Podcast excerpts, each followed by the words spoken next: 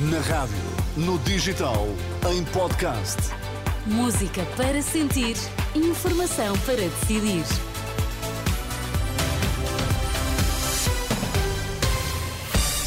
Vai conhecer os títulos em destaque nesta edição das nove. Boa noite. Boa noite. Linha do Douro cortada entre Mesão Frio e Peso da Régua devido a um comboio que colidiu com pedras na via. Nesta edição, a garantia de um epidemiologista não há razões para alarme quanto a mais casos de sarampo em Portugal. A abrir a indicação de que a linha do Douro está cortada entre Mesão Frio e Peso da Régua, no sentido Porto-Régua.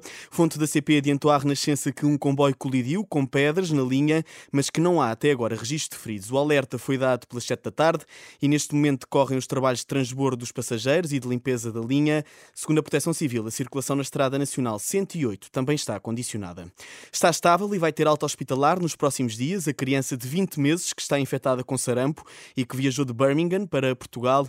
Em comunicado, a Direção-Geral da Saúde explica que a criança não está vacinada e que até agora não há mais casos detectados. Ouvido pela Renascença, o epidemiologista Manuel Carmo Gomes não exclui o surgimento de um pequeno surto, mas diz não haver razões para alarme a esmagadora maioria das pessoas está protegida contra a infecção pelo sarampo. E a pessoa não é infectada ou se é infectada não chega a ter sintomas e não transmite. Portanto, quando surge um caso como este, uma criança que não estava vacinada e que surge com sarampo, não temos razão para estar preocupados graças à nossa cobertura vacinal. Se tivermos azar, a criança infecta uma, duas pessoas, mas depois não passa daí, quer dizer, temos um pequenino surto que é autocontido. A leitura de Manuel Carmo Gomes sobre o caso de sarampo detectado em Portugal. A Direção-Geral da Saúde apela à vacinação contra a doença, principalmente pelas pessoas mais vulneráveis. Na política, André Ventura foi reeleito presidente do Chega, com mais de 98% dos votos. Ventura assume a liderança por mais três anos, era o único candidato nas eleições internas. De manhã ia discursar na convenção do partido em Viana do Castelo. O presidente do partido disse que quer igualar as pensões ao salário mínimo até 2030, mas não explicou como. Do outro lado, os espectro político é cada vez mais improvável uma reedição da geringonça com o PCP. À margem do Encontro Nacional dos Comunistas que decorre em Lisboa, o antigo secretário-geral Jerónimo de Sousa diz que o partido não está para aí virado, até porque não quer manchar a reputação junto dos eleitores. Quando o PS não é capaz de levar por diante esta ou aquela medida, lá vem o PS ajudar. Portanto, eh, dizer o futuro dessa, dessa situação muito específica, muito especial, creio que eh, não estamos para aí virados por razões da vida, por razões políticas e por razões de eh, manter a nossa palavra de honra, portanto, para com os portugueses.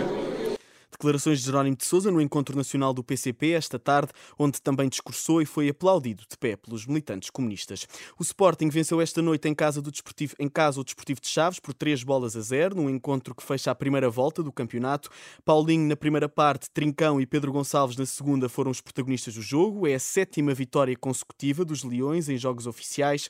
Apesar da chuva, que não largou a partida, foi uma vitória justa para o treinador sportinguista Ruben Amorim. Estivemos sempre mais perto do gol do, do, do, que o Chaves, com algumas bolas longas, mas enquanto conseguimos jogar, conseguimos levar a bola até, até à frente, falhámos alguns gols no início e, e, isso pode desbloquear um bocadinho o jogo, principalmente nestes, nestes relevados, mas chegámos, chegámos à vantagem quanto a mim justamente e a partir daí sabíamos que o relevado ainda ia ficar pior, a equipa adaptou-se bem ao jogo e foi uma vitória justa.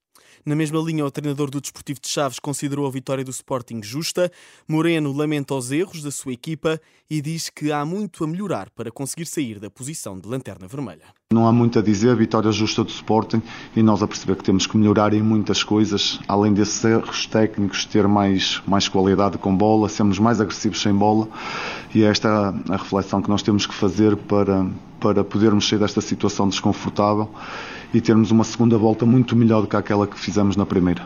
Declarações do técnico do Desportivo de Chaves na conferência de imprensa após o encontro desta noite.